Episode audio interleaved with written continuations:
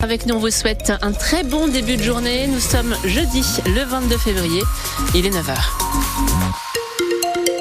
Sur la route, ça se passe plutôt bien aujourd'hui, Marie-Corinne Kaito. On profite effectivement de ces conditions de circulation euh, plutôt fluides. Si vous constatez des difficultés, bien sûr, le bon réflexe, le 05 56 19 10 10.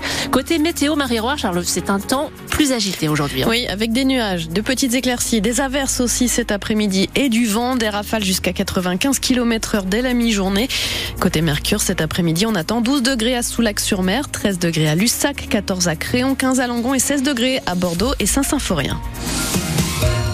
Les viticulteurs girondins laissent à nouveau éclater leur colère. Dans ce contexte de nouvelles poussées de tension entre exécutifs et agriculteurs à deux jours de l'ouverture du salon d'agriculture, le collectif Viti 33 se mobilise ce matin dans le sud de la Gironde. Des dizaines de tracteurs, un pantin pendu à une potence pour signifier l'étranglement de la profession par les prix pratiqués par la grande distribution, la centrale logistique de système bloquée à Langon et le monde du négoce.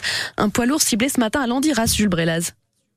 Exactement, Marie Roarchin, c'est une immense usine d'embouteillage de vin qui est à l'arrêt. 700 000 bouteilles partent chaque jour d'ici à l'export. Des dizaines de semi-remorques français et étrangers sont bloqués. Plus rien ne rentre, plus rien ne sort. Les tracteurs en travers de la route. Un géant du négoce, paralysé donc depuis 6 heures ce matin. Les grands chais de France, 750 salariés, plus d'un milliard 300 millions d'euros de chiffre d'affaires. Ce blocage coûte cher, nous dit le directeur local à l'origine de cette action. Le collectif le, collectif Viti 33 et son président Didier Cousinet à mes côtés.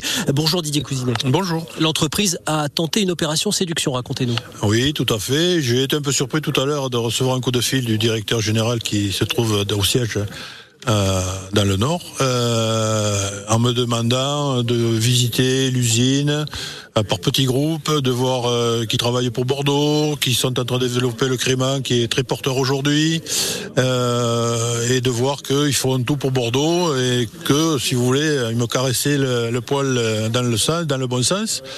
Et à la fin, il me dit aussi, on crée un esprit de Bordeaux, euh, vous verrez, on vous paiera l'apéritif à 11h et tout. Et, et, à la fin, il me dit, euh, par contre, euh, ça gêne énormément l'entreprise, on perd de l'argent, est-ce que vous pouvez laisser partir les, les camions pour l'export? Donc j'ai trouvé que c'était quand même un peu méprisant de me demander ça, c'était un compromis. Ça marche pas avec moi, ça marche pas avec nous, donc on maintient, le, on maintient le, la pression tant qu'on peut, voilà pour renégocier donc le prix du tonneau. Didier Cousinet, le président du collectif Viti 33 et maire du Puy-en-sur-Garonne, qui a pu échanger aussi avec le directeur de l'usine de négoce ici, Éric Pantier, qui me confirmait à l'instant que le site est au point mort. Il salue euh, ce patron, l'état d'esprit des manifestants, pas de casse et du dialogue, mais le directeur rejette, regrette cette rupture hein, dans la chaîne d'approvisionnement. Et puis cette scène pour finir, Marie, ces camionneurs de poids lourds étrangers bloqués mais nourris. Les vignerons leur proposent de casser la croûte en leur tendant une saucisse grillée. Jules Brelas, bon appétit à vous si vous joignez au pique-nique en direct de l'Andiras pour nous faire vivre cette mobilisation des viticulteurs du collectif Viti 33.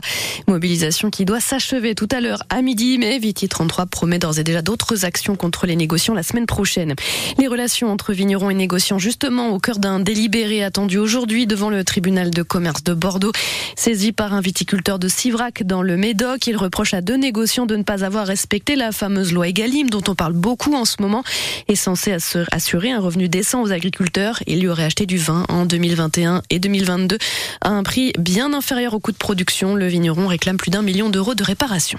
Encore un mois d'une très longue attente pour les salariés des 26 Galeries Lafayette, propriété du groupe de l'homme d'affaires bordelais Michel Oyon. Les magasins de Libourne, Agen, Bayonne ou Dax notamment dans le sud-ouest, le tribunal de commerce de Bordeaux rendra sa décision le 20 mars sur le plan de continuation d'activité proposé par Michel Oyon. S'il le valide, un millier d'emplois seront sauvés.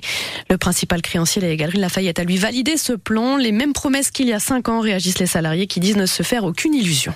Le nom de la ministre en charge de la ruralité aux élus du Réolé. Il y a deux semaines, ils ont rallié Caudreau à Langon en barque, écharpe tricolore par-dessus le gilet de sauvetage pour réclamer le classement de leur territoire en ZRR, zone de revitalisation rurale, un dispositif appliqué dans les communautés de communes voisines et attractif pour les entreprises. On s'est heurté à un mur, regrette ces élus qui réclament maintenant un rendez-vous avec le ministre délégué au compte public, le Bordelais Thomas Cazenave. Une opération sensible et impressionnante hier à l'entrée de l'estuaire de la la Gironde. Les conditions de mer étaient difficiles. Un remorqueur a perdu l'ancienne frégate de la Marine nationale qu'il était en train de convoyer vers le port de Bordeaux en vue de sa déconstruction. Il a fallu élitreuiller sur la coque du Cassard quatre marins du port pour la stabiliser. Deux remorqueurs sont ensuite venus en soutien pour conduire cette frégate à petite vitesse jusqu'au Verdon. L'opération s'est étalée sur une bonne partie de la journée. C'est en image sur francebleu.fr. Garde à vue prolongée pour les deux supporters des Girondins de Bordeaux. Deux membres des ultramarines âgés de 24 et 25 ans, ils sont soupçonnés d'avoir agressé un troisième supporter, un jeune de 17 ans, dans le bus retour depuis Amiens, où les Bordelais ont joué lundi soir. Il lui reproche son soutien à Éric Zemmour et au Rassemblement national sur ses réseaux sociaux. La victime a été abandonnée torse nu et sans ses affaires au péage de Virsac. Le foot, mais sur le terrain, les Girondins de Bordeaux reçoivent Guingamp samedi au Matmut Atlantique et dans le groupe il y aura, sauf catastrophe, un pur produit mariné blanc formé au club depuis l'âge de 12 ans. Le jeune, le jeune Julien Vétro, 19 ans, auteur de son premier but en pro lundi, c'est celui qui permet aux Bordelais d'arracher le match nul un partout à Amiens.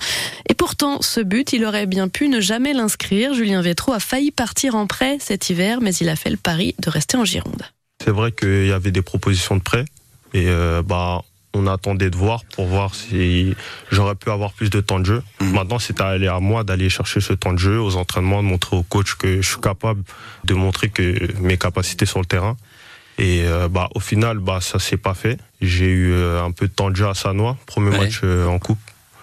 Et bah au final, on a décidé qu'on restait. Et j'ai eu confiance en, en, au coach et au projet. Julien Vétro, jeune attaquant des Girondins de Bordeaux, invité de 100% Girondins hier soir avec Dominique Bourdeau. Émission à réécouter sur francebleu.fr.